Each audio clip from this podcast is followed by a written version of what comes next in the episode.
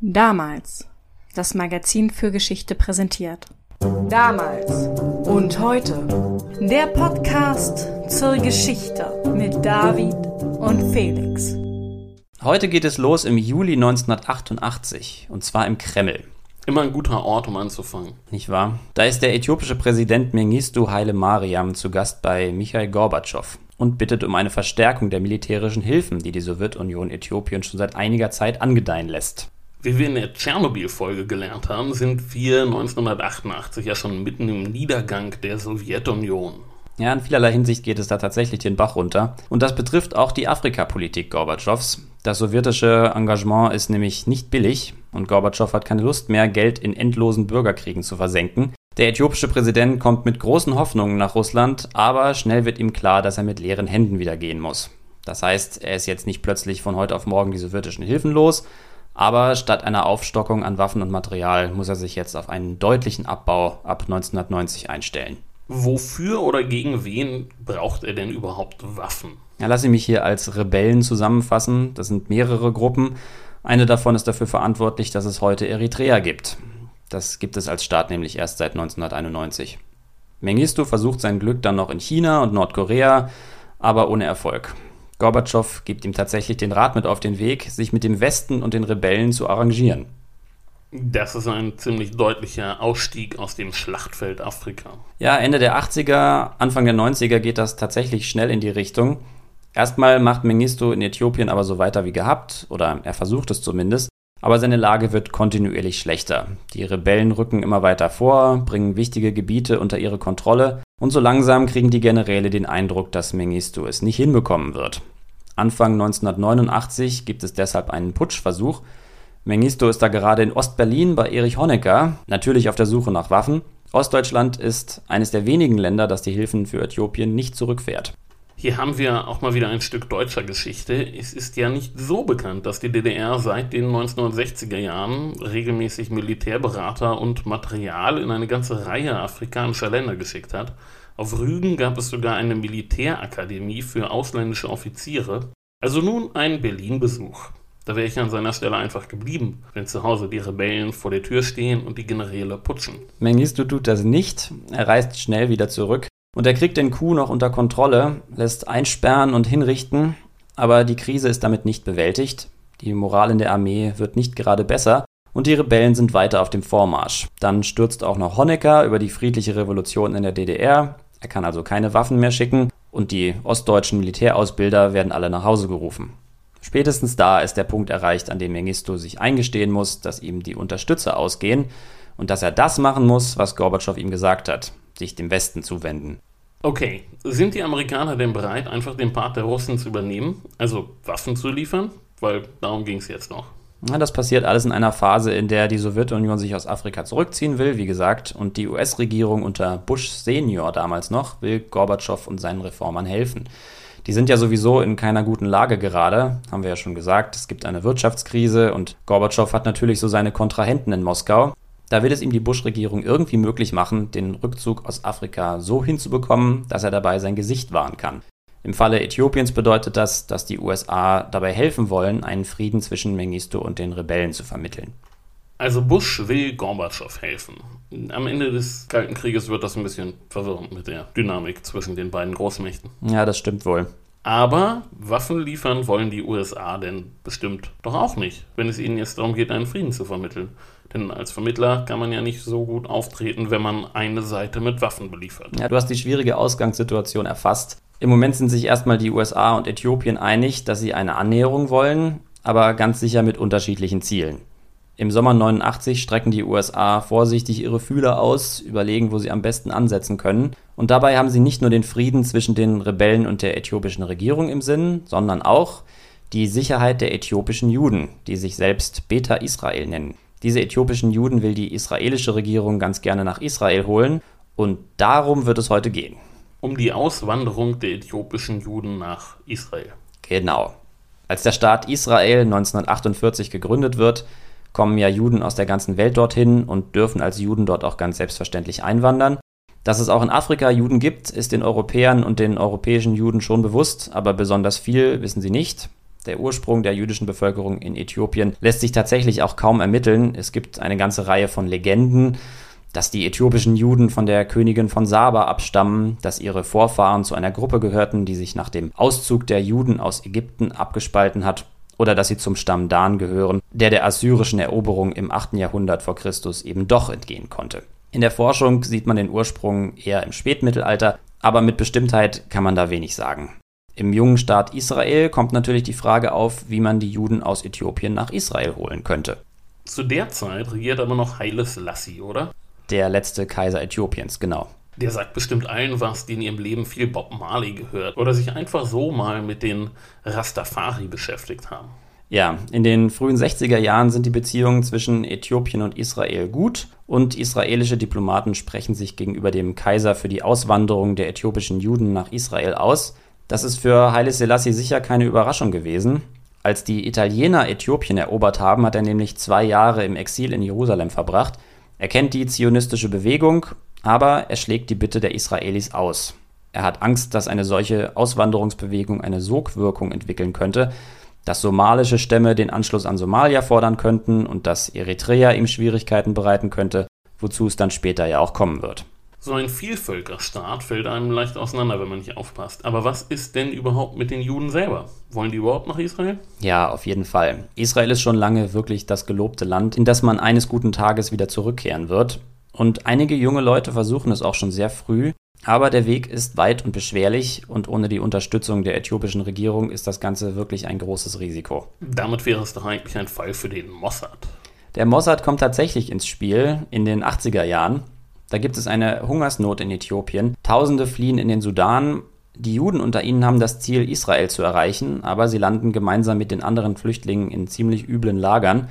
Und da entschließt sich die israelische Regierung, ihnen zu helfen, und zwar im Rahmen der sogenannten Operation Moses. Da werden jetzt im Geheimen Mossad-Agenten eingeflogen, die unter dem Deckmantel eines Tauchresorts die Flüchtlinge per Schiff über das Rote Meer rausbringen sollen. Das klingt jetzt wirklich genau wie die Art von Aktion, die irgendwie zum Mossad passt, ne? Natürlich ist das Ganze extrem langwierig und die Lage der Flüchtlinge bessert sich in der Zeit nicht gerade. Also geht Israel jetzt dazu über, den Präsidenten des Sudan, Jafar al-Numeiri, zu bestechen das klappt auch und jetzt ist es den Israelis erlaubt, die Juden auszufliegen, aber nur unter absoluter Geheimhaltung. Nichts darf an die Öffentlichkeit dringen. Warum eigentlich? Also, dass die Äthiopier nicht wollen, dass eine ganze Volksgruppe weggeht, das kann ich nachvollziehen. Aber was haben die Sudanesen da für ein Problem? Freuen die sich nicht, wenn sie die Flüchtlinge los sind? Na, der Sudan ist ein islamisches Land und zählt sich in dieser Zeit ganz eindeutig zu den Feinden Israels. Israel öffentlich zu helfen kommt also gar nicht in Frage und deswegen darf auch der Rest der arabischen Welt nichts davon mitkriegen. Das bedeutet auch, dass man Ägypten nicht überfliegen darf, damit man da nicht Wind von der Sache bekommt. Also werden die Flüchtlinge vom Sudan aus über Brüssel nach Israel gebracht. Okay, verstehe. Das ist jetzt doch aber schon eine ganz schöne Umleitung. Ja, allerdings. Auf die Weise kommen dann jedenfalls um die 7000 äthiopische Juden nach Israel. Ganz fertig werden die Mossad-Leute aber nicht, weil die Presse irgendwann von der Sache berichtet und der Sudan sofort die Reißleine zieht. Zwei Monate später werden dann aber doch noch alle anderen rausgeholt.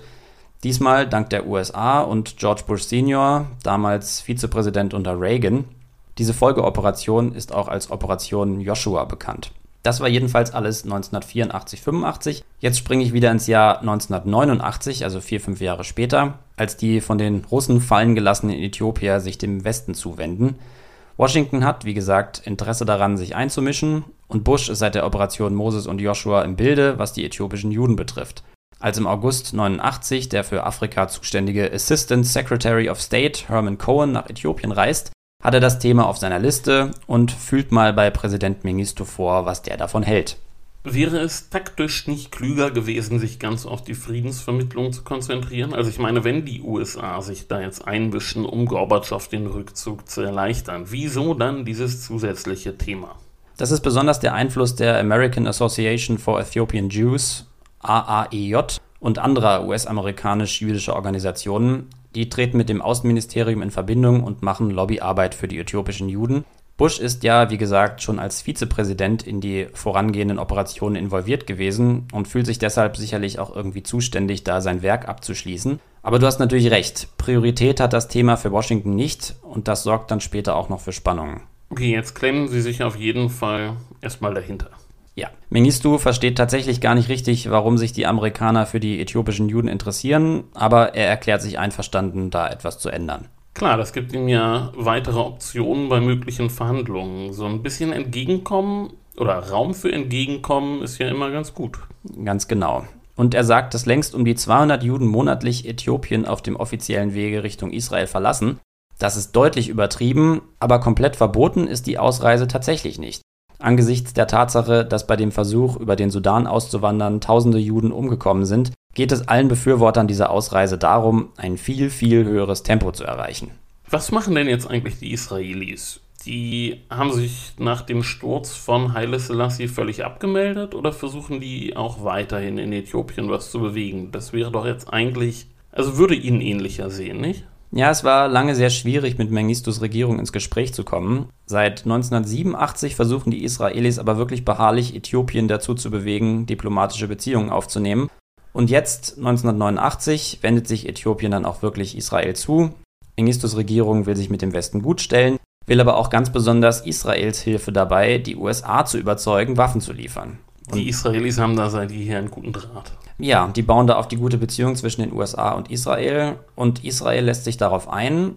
Erstmal, die Einwanderung der äthiopischen Juden soll jetzt schneller gehen. Beauftragt wird mit dieser Sache die Nummer zwei des israelischen Außenministeriums, Generaldirektor Reuven Merhav, ein ehemaliger Mossad-Mann. Okay, also die Amerikaner wollen keine Waffen liefern, aber die Israelis haben vielleicht die richtigen Connections. Ja, das wird in Äthiopien sehr schnell klar, dass mit den Amerikanern allein das schwierig werden könnte. Gut, haben wir ja schon gesagt, dass sich das schwer mit den Friedensbemühungen verträgt. Ja, richtig. Trotzdem merkwürdig, eine US-Regierung, die keine Waffen verkaufen will. Okay, da soll jetzt also Israel helfen. Aber warum eigentlich dieser Umweg? Kann Israel nicht selber Waffen liefern im Austausch gegen die Auswanderung der äthiopischen Juden? Es gibt auch eine nicht völlig unbedeutende israelische Waffenindustrie. Die Uzi ist ja nur ein Beispiel dafür. Ja, völlig richtig. Du musst wissen, dass zu dieser Zeit absolut alle Pläne gleichzeitig existieren. Im November schickt Mengistu einen Gesandten nach Jerusalem, Kasake Bede. Der trifft sich mit Premierminister Shamir, mit Mossad-Leuten und mit dem Vize-Außenminister, einem gewissen Benjamin Netanyahu. Äthiopien bietet Israel eine ganze Menge. Eine strategische Partnerschaft, die Nutzung der Dalak-Inseln im Roten Meer zu Verteidigungszwecken und eben auch die Auswanderung von 500 bis 1000 äthiopischen Juden pro Monat. Und im Gegenzug wollen sie die Vermittlung mit den USA oder Waffen oder beides. Also der Gesandte Kassa hatte wohl eine ganze Einkaufsliste dabei. Scheinbar ist Äthiopien ganz besonders an Streubomben gelegen. Ja, das ist ja auch ein schönes Zeug, ne? Aber was jetzt genau folgt, ist ein bisschen zu wirr, um das jetzt im Detail aufzuschlüsseln. Die Israelis versprechen viel. Die Frage ist, wie viel davon Bluff ist. Die USA sind jedenfalls bald ganz schön sauer auf Israel, weil sie zu wissen glauben, dass die Israelis wirklich schwere Waffen an Äthiopien liefern. Auf der anderen Seite sind die Äthiopier angefressen, weil sie offenbar nicht das bekommen, was man ihnen versprochen hat. Was die äthiopischen Juden betrifft, sind sich Mengistu und seine Regierung natürlich inzwischen sehr bewusst, dass sie da ein großartiges Druckmittel in der Hand haben. Entsprechend sind sie auch sehr langsam damit, in Sachen Auswanderung aktiv zu werden. Mit jedem Juden, den sie auswandern lassen, geben sie ein Stück Verhandlungsvorteil ab. Und aus demselben Grund wollen die Israelis keine Waffen liefern. Ja, und sie wollen die USA nicht vor den Kopf stoßen. Jetzt ist es die besagte AAEJ, die sich entschließt, Fakten zu schaffen. Die AAEJ habe ich vorhin erwähnt, das ist eine US-amerikanisch-jüdische Organisation, die sich für die äthiopischen Juden einsetzt. Und die Direktorin vor Ort ist Susan Pollack. Die reist jetzt durch die Hochebene von Gondar, da leben die meisten äthiopischen Juden, und fasst den Plan, Israel zu schnellem Handeln zu zwingen. Wie sie das genau macht, erzähle ich dir gleich. Und jetzt Werbung. Und zwar haben wir diesmal eine Ausstellung für euch, die voraussichtlich, wie das im Moment eben ist, am 21. Mai eröffnet wird. Achmim, Ägyptens vergessene Stadt. Die Stadt hieß in der Antike noch Panopolis oder einfach Panos und liegt 200 Kilometer nördlich von Luxor. In der Ausstellung geht es um die 6000-jährige Geschichte dieses Siedlungsortes. Viele der Exponate sind bisher noch nie, andere sehr selten gezeigt worden. Dazu gehört zum Beispiel auch eine Pan-Skulptur. Heute ist die Stadt fast unbekannt. Insofern ist das wirklich interessant. Ihr findet die Ausstellung auf der Berliner Museumsinsel in der James Simon Galerie der Staatlichen Museen zu Berlin. Bis zum 12. September könnt ihr sie euch dort ansehen. Und weiter geht's. So, wir waren bei der Aktivistin Susan Pollack und ihrem Plan, eine schnellere Einwanderung der äthiopischen Juden nach Israel zu erzwingen. Über wie viele Juden in Äthiopien reden wir hier eigentlich? Das ist etwas schwierig zu beantworten. 20.000 bis 40.000. Die Zählweise der Israelis ändert sich da etwas mit der Zeit. Okay, das sind ja so viele eigentlich nicht. Also schon viele, aber logistisch ist das zu bewältigen. So als Relation mittelgroßer Flughafen schafft das locker an einem Tag. Klar, aber wenn die äthiopische Regierung nur ein paar hundert pro Jahr gehen lässt, dann kann das schon eine Weile dauern. Dass das so lange dauert, liegt also nicht an den Israelis, sondern an der äthiopischen Regierung. Also die AAEJ erklärt immer wieder öffentlich, dass Israel nicht mit dem nötigen Eifer bei der Sache ist und dass das auch mit Rassismus zu tun hat. Also mit Rassismus der israelischen Regierung gegenüber den afrikanischen Juden. Aber Misrachim, also Juden, die aus dem Orient oder Afrika stammen, die sind doch in Israel nichts Neues zu diesem Zeitpunkt. Und es gab doch auch schon die Operation Moses. Mhm. Ja, das sagt die AAEJ schon in den 70ern. Und Operation Moses wird zwar vom Mossad organisiert, aber die AAEJ erklärt, dass sich Israel ohne ihren Aktivismus gar nicht zu einer solchen Rettungsaktion durchgerungen hätte.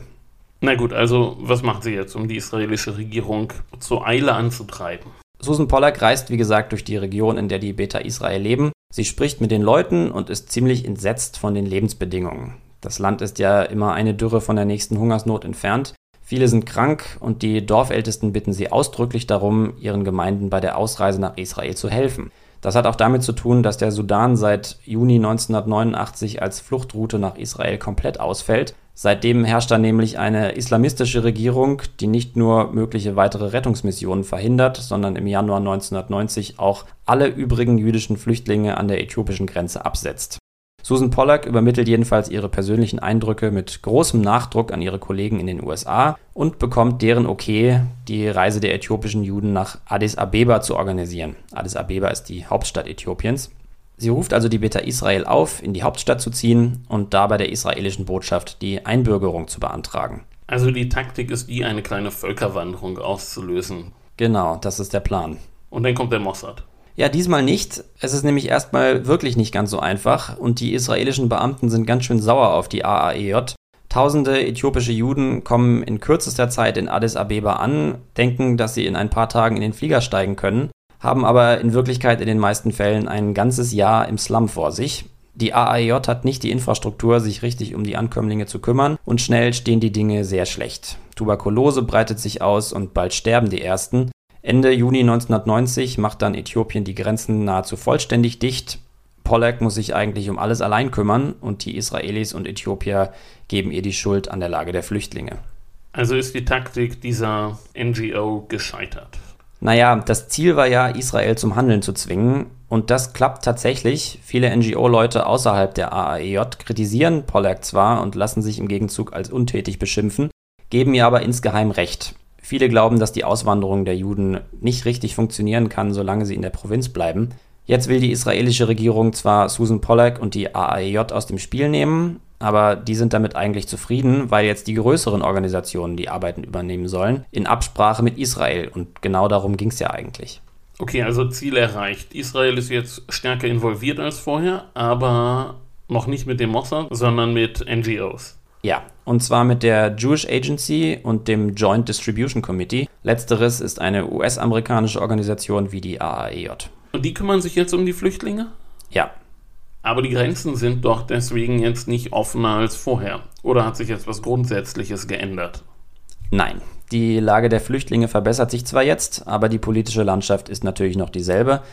Die Russen liefern immer weniger und die Äthiopier wollen Waffen haben, aber Israel will keine großen Waffen liefern und die Äthiopier wollen die Beta Israel nicht gehen lassen. Patt bleibt Patt. Aber dadurch, dass Susan Pollack Tausende von Juden nach Addis Abeba geholt hat, die dort auch nicht wieder weg wollen, ist es für Israel jetzt keine Option mehr, den Stillstand hinzunehmen. Es muss irgendein Weg gefunden werden, die Leute möglichst schnell da rauszuholen. Kann man denn diesmal keinen Präsidenten bestechen, so wie im Sudan? Ja, kommt noch. Erstmal ernennt der ehemalige Mossad-Mann Merhav seinen Vertrauten und Mentor Uri Lubrani zum Chef der Beta-Israel-Auswanderung. Das Ganze weiter zu delegieren ist jetzt aber auch kein Zeichen, dass Äthiopien jetzt Priorität hat. Ja, das stimmt schon und es ist auch naheliegend, weil Israel eigentlich gerade andere Probleme hat. Der Irak fällt gerade in Kuwait ein und der Golfkrieg steht kurz bevor. Aber der, an den die Beta Israel jetzt delegiert werden, ist schon ein ziemliches Schwergewicht. Lubrani ist ein Diplomatenveteran. Er war in Uganda, wo er mit dem Diktator Idi Amin einen Flugzeugabsturz überlebt hat, woraufhin die beiden Lubrani zufolge Blutsbrüder wurden. Zu Haile Selassies Zeiten ist er dann Botschafter in Äthiopien, dann ist er im Iran, kurz vor dem Sturz des Schahs, und dann ist er für den Libanon zuständig. Blutsbruder von Idi Amin. Wer das nicht weiß, der war Diktator in Uganda und hatte auch nicht immer die besten Beziehungen zu Israel. Wer was nachgucken will, liest mal die Operation Entebbe nach. Mhm. Aber wie schreibt dieser Lubrani das jetzt in seinen Lebenslauf, dass er Blutsbruder, von Idi Amin war? ja, definitiv nicht unter Soft Skills. Aber auch nicht unter Hobbys. Hast du eigentlich der letzte König von Schottland gesehen? Ja, aber ist schon Jahre her. Ja, ist ein super Film. Auf jeden Fall klingt dieser Lubrani danach, als sei er der richtige Mann für den Job. Aber zaubern kann er auch nicht. Zaubern kann er nicht. Und der sich andeutende Golfkrieg ist auch erstmal ein großer Vorteil für Mengistus Regierung. Äthiopien sitzt nämlich zu dem Zeitpunkt im UN-Sicherheitsrat. Das heißt, Äthiopien hat eine von drei afrikanischen Stimmen, die die USA brauchen, um ihren Angriff auf den Irak absegnen zu lassen. Das wird den Druck ja jetzt nicht gerade erhöht haben, die Juden nach Israel gehen zu lassen. Nein.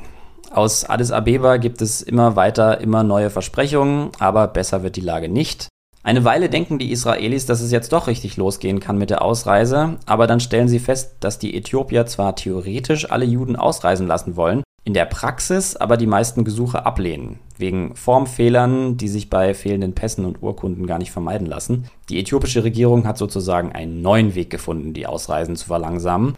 Die Lage bei den Flüchtlingen wird währenddessen auch nicht besser. Sie sind ihren dörflichen Gemeinden entrissen, wohnen in heruntergekommenen Wohnungen in einer völlig überfüllten Stadt. In Addis Abeba sind ja wegen des Bürgerkriegs sowieso sehr viele Kriegsflüchtlinge. Und ihre Zukunft ist völlig ungewiss. Da breitet sich HIV aus, Alkoholismus, Mädchen rutschen in die Prostitution ab und so weiter. Dem alten Diplomaten Lubrani wird klar, dass es nicht so weitergeht und dass es eine radikale Lösung braucht. Gegenüber den Amerikanern und dem Joint Distribution Committee spricht er jetzt zum ersten Mal von einer Massive One-Shot Rescue Mission, also von der Idee, alle Juden auf einen Streich aus Addis Abeba rauszuholen. Mit den Amerikanern redet er deswegen darüber, weil Israel für das Projekt nicht zahlen will. Lubrani braucht also Geld aus den USA.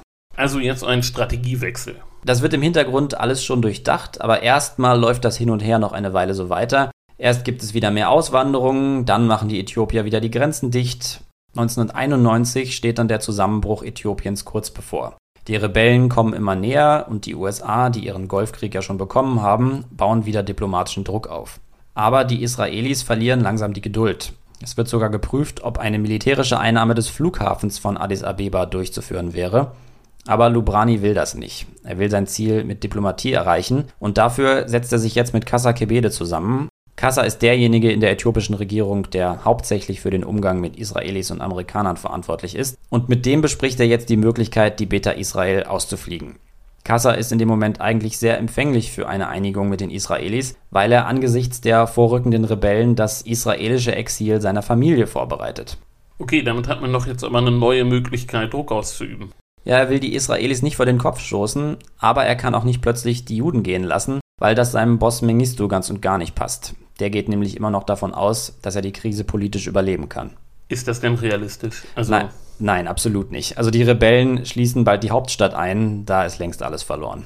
Das ist doch dann aber auch eigentlich nicht mehr die Situation, in der man in aller Ruhe die Ausreise von wie vielen Leuten eigentlich? Ungefähr 15.000. Von 15.000 Leuten verhandeln kann.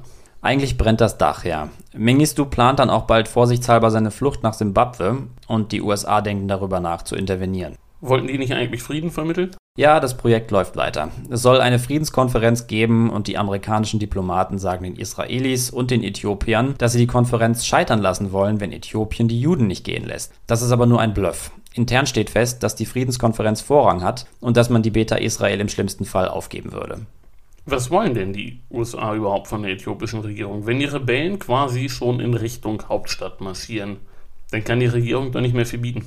Die Amerikaner wollen, dass Mengistu zurücktritt. Die Assoziation zu der Zeit ist übrigens Ferdinand Marcos. Der hat ja vier Jahre vorher auf den Philippinen das Handtuch geworfen. Und auch in Addis Abeba hoffen viele, dass Mengistu den Marcos macht und geht. Was die äthiopischen Juden betrifft, setzt der Gesandte der USA, Boschwitz, wirklich alles daran, ihre Ausreise zu erzwingen. Aber inzwischen ist nicht mal mehr wirklich klar, mit welchen Mitgliedern der äthiopischen Regierung man überhaupt verhandeln sollte. Da bricht hinter den Kulissen gerade alles zusammen, aber trotzdem wird weiter verhandelt. Konkret, was es kosten würde, die Juden ausfliegen zu dürfen. Jetzt sind wir also doch wieder bei Bestechung angekommen. Genau. Aber verhandelt wird das mit Kassa, nicht mit Mengistu. Der denkt nämlich immer noch, dass er das durchstehen kann. Deswegen will er die Juden nicht gehen lassen. Die Haltung trägt jetzt nicht zur Übersichtlichkeit der Verhandlungen bei. Ja, jetzt wo alles in sich zusammenfällt, wird es natürlich immer schwieriger, auf eine Lösung hinzuarbeiten. Es wird dann von den USA eine Waffenruhe vermittelt, die Mengistu aber umgehend bricht, um sich einen kurzzeitigen Vorteil zu verschaffen, und die Israelis haben langsam Angst, dass ein plötzlicher Zusammenbruch der Regierung zu Gewalt auf den Straßen von Addis Abeba führen könnte. So war das nämlich auch 1936, als Haile Selassie vor Mussolinis Truppen geflohen ist. Weiter geht es mit den Bemühungen, die äthiopische Regierung zu bestechen. Mengistu ist dann irgendwann doch involviert und verlangt astronomische Summen, er will schnell Geld haben, um damit doch noch irgendwo schnell Waffen kaufen zu können. Von wem jetzt genau? Naja, mit mehr Geld hätte er vielleicht doch noch irgendwo eine Quelle auftun können. Und damit hätte er dann vielleicht doch noch sich irgendwie einen Vorteil gegenüber den Rebellen erwirtschaften können. Die Friedenskonferenz wird auch immer weiter verschoben, aber die Rebellen lassen sich davon nicht irritieren. Und dann, ein paar Tage bevor Ministu ausbezahlt werden soll, flieht er dann doch nach Simbabwe. Und dann kommt der erwartete Zusammenbruch. Nein, es bleibt tatsächlich ruhig. Der Außenminister Tesfaye Dinka übernimmt die Amtsgeschäfte und der ist jetzt bereit, alles ganz schnell abzuwickeln. Lubrani erhöht das Angebot an die äthiopische Regierung auf 35 Millionen Dollar und Kassa, der wohl einen Maulwurf bei Lubranis Leuten hat, weiß, dass er damit das Maximum des Möglichen rausgeholt hat und schlägt ein.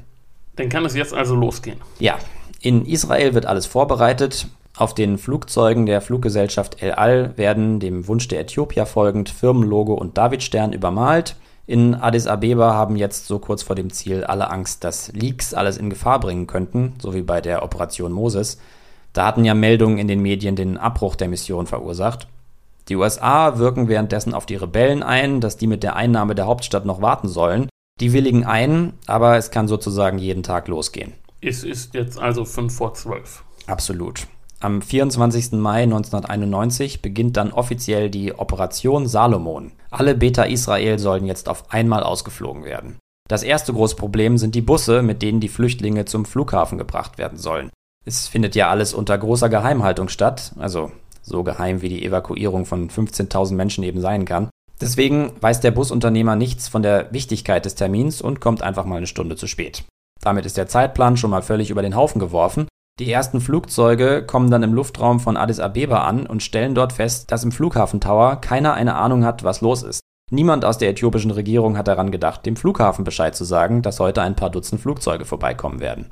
Da steht jetzt aber administrativ kein Stein mehr auf dem anderen in Addis Abeba. Ja, da ist wirklich alles hinüber. Also der Pilot funkt dann nach Israel und fragt, was er machen soll. Die israelische Luftwaffe meldet sich dann telefonisch bei Eli Eliesri, der zum Joint Distribution Committee gehört und Lubrani zur Seite gestellt ist. Der sitzt gerade mit Lubrani in Kassas Büro. Kassa hat seit Tagen Todesangst, weil gerade eben alles um ihn herum zusammenbricht und er noch nicht in Israel ist. Er ist betrunken, kriegt es aber trotzdem hin, dem Tower zu befehlen, die Flugzeuge landen zu lassen. Und dann kommt gleich die nächste Vollbremsung. Das Geld ist nicht da. Die 35 Millionen. Ja, das Bestechungsgeld. Das ist jetzt eine völlig irre Geschichte für sich. Und zwar ist einigen Israelis aufgefallen, dass mit der Kontonummer, die die Äthiopier übermittelt haben, irgendwas nicht stimmt. Das Konto ist für Anleihen und Wertpapiere da, nicht für Cash. Das wäre zwar kein Problem gewesen, weil die Jewish Agency auch auf Anleihen und Wertpapiere hätte umstellen können, aber wie es scheint, ist das Konto gar kein offizielles Regierungskonto, sondern ein Privatkonto. Irgendjemand will nicht teilen und die ganzen 35 Millionen für sich alleine haben. Vermutlich. Wer das ist, bleibt ein Geheimnis. Könnte Kassa gewesen sein, könnte auch Ministro gewesen sein. Wie dann die richtige Kontonummer aufgetrieben wird, wird von den unterschiedlichen Beteiligten in mehreren Versionen wiedergegeben. Sie wird dann jedenfalls telefonisch an Zvi Barak von der Jewish Agency weitergegeben. Der ist aber nicht da. Seine 13-jährige Tochter geht dann ans Telefon, schreibt die Nummer auf, dann ruft sie bei der Jewish Agency in New York an, gibt die Nummer durch und so landet das Geld dann wirklich noch auf dem richtigen Konto.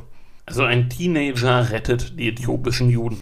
Die ganzen Verzögerungen haben dazu geführt, dass bei der israelischen Botschaft in Addis Abeba inzwischen völliges Chaos herrscht. Tausende drängen gegen die Tore, die Helfer haben Angst, überrannt zu werden, volle Busse können nicht abfahren, weil die Massen den Weg nicht frei machen. Tausende von Christen haben sich auch eingefunden. Insgesamt sind da bis zu 20.000 Menschen, die in der Hitze dicht an dicht stehen. Verstärkung aus Israel kommt an, die kommt mit den ersten Flugzeugen, die landen, aber bald können sich auch die nur noch mit Stockschlägen helfen. Am Flughafen hat inzwischen de facto die israelische Armee alles in der Hand und irgendwann können dann auch die ersten Busse losfahren. Ein Geheimnis ist die ganze Aktion jetzt aber auch schon lange nicht mehr. Nein, es ging halt darum, möglichst lange dicht zu halten. Man will die Operation abschließen, bevor die Presse was melden kann. Und das klappt?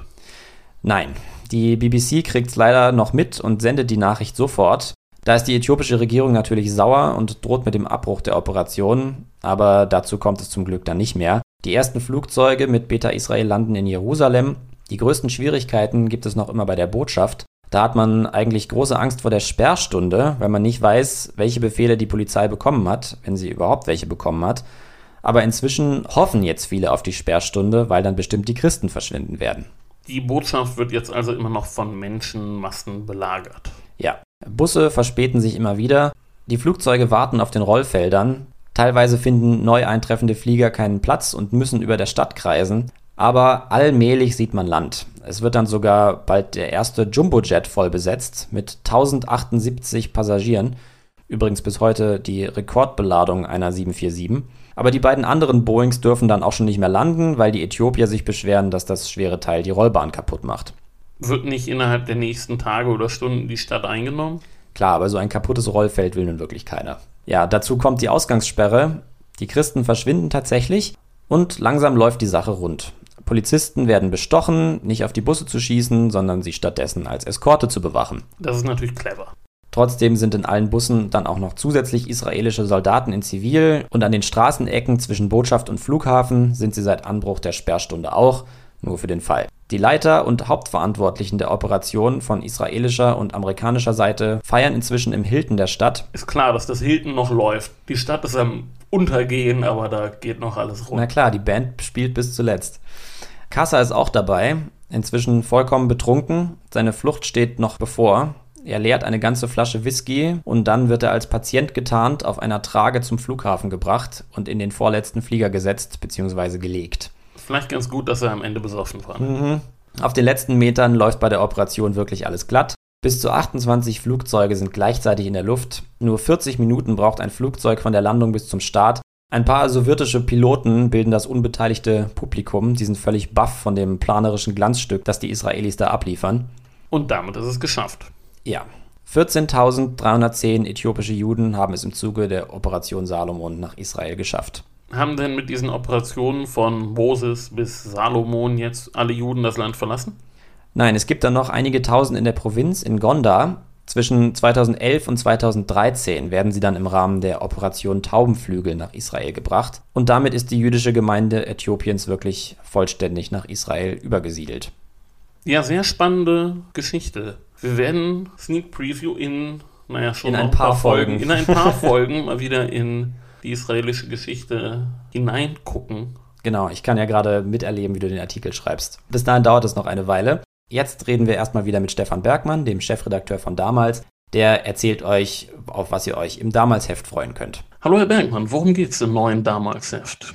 Ja, im Titelthema nehmen wir uns diesmal den Siebenjährigen Krieg vor.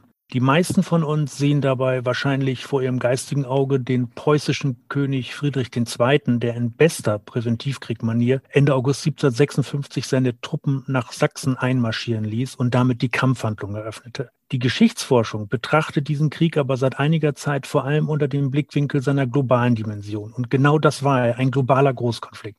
Was kann man sich konkret darunter vorstellen? Alle europäischen Großreiche oder die, die es wie Preußen werden wollten, waren daran beteiligt. Neben Preußen und seinem Hauptgegner Habsburg waren das England, Frankreich, das Russische Reich und Schweden, am Rande auch Spanien. Das hatte damit zu tun, dass 1755, 56 die Bündnisse in Europa neu gemischt worden waren. Preußen hatte Frankreich gegen England getauscht, Österreich sich stattdessen mit Frankreich verbündet. Und weil genau zu dieser Zeit Frankreich und England als Kolonialmächte in zunehmend heftige Konkurrenz miteinander gerieten, vermischte sich der preußische Machthunger. Im Kern wollte sich Friedrich das den Habsburgern zuvor entrissene Schlesien dauerhaft sichern, mit der weltumspannenden wirtschaftlichen Rivalität dieser beiden. Wie zeigte sich das? Also wo wurde jetzt gekämpft? Es wurde neben Europa auf verschiedensten Schauplätzen gekämpft. In Amerika rangen Engländer und Franzosen um ihre Besitzungen, ebenso beispielsweise in Indien. Unser Titelbild spiegelt das übrigens wieder. Darauf ist auf einem Gemälde eine Szene aus Nordamerika zu sehen, wo der Krieg schon 1755 ausbrach. Links unten kniet ein Indigener. Die indigenen Nationen waren als Verbündete der Kriegsparteien ebenfalls beteiligt. Das klingt alles sehr interessant. Wie war denn das Ergebnis dieses globalen Konfliktes? Als 1763 alle Parteien endgültig eingesehen hatten, dass sie diesen Krieg militärisch nicht gewinnen konnten, schloss man Frieden.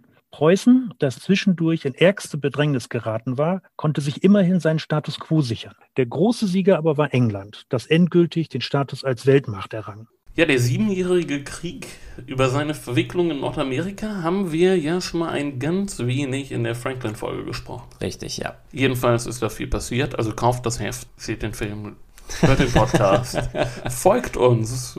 Facebook, Twitter, Instagram, Apple, Sterne. Okay, damit, damit haben wir es wohl abgedeckt. Ich denke auch. Gut, wir hören uns bald wieder. Macht es gut, bis zum nächsten Mal. Ciao. Moment, eine Sache hätten wir da noch. Wir möchten euch heute gerne nochmal auf die damals Leserreise hinweisen. Und zwar geht die nach Zypern, auf die drittgrößte Mittelmeerinsel, ein wichtiger Ort des Handels und der kulturellen Begegnung seit Jahrhunderten oder Jahrtausenden sogar. Und ein Ort des Krieges. Die Insel war immer wieder schwer umkämpft.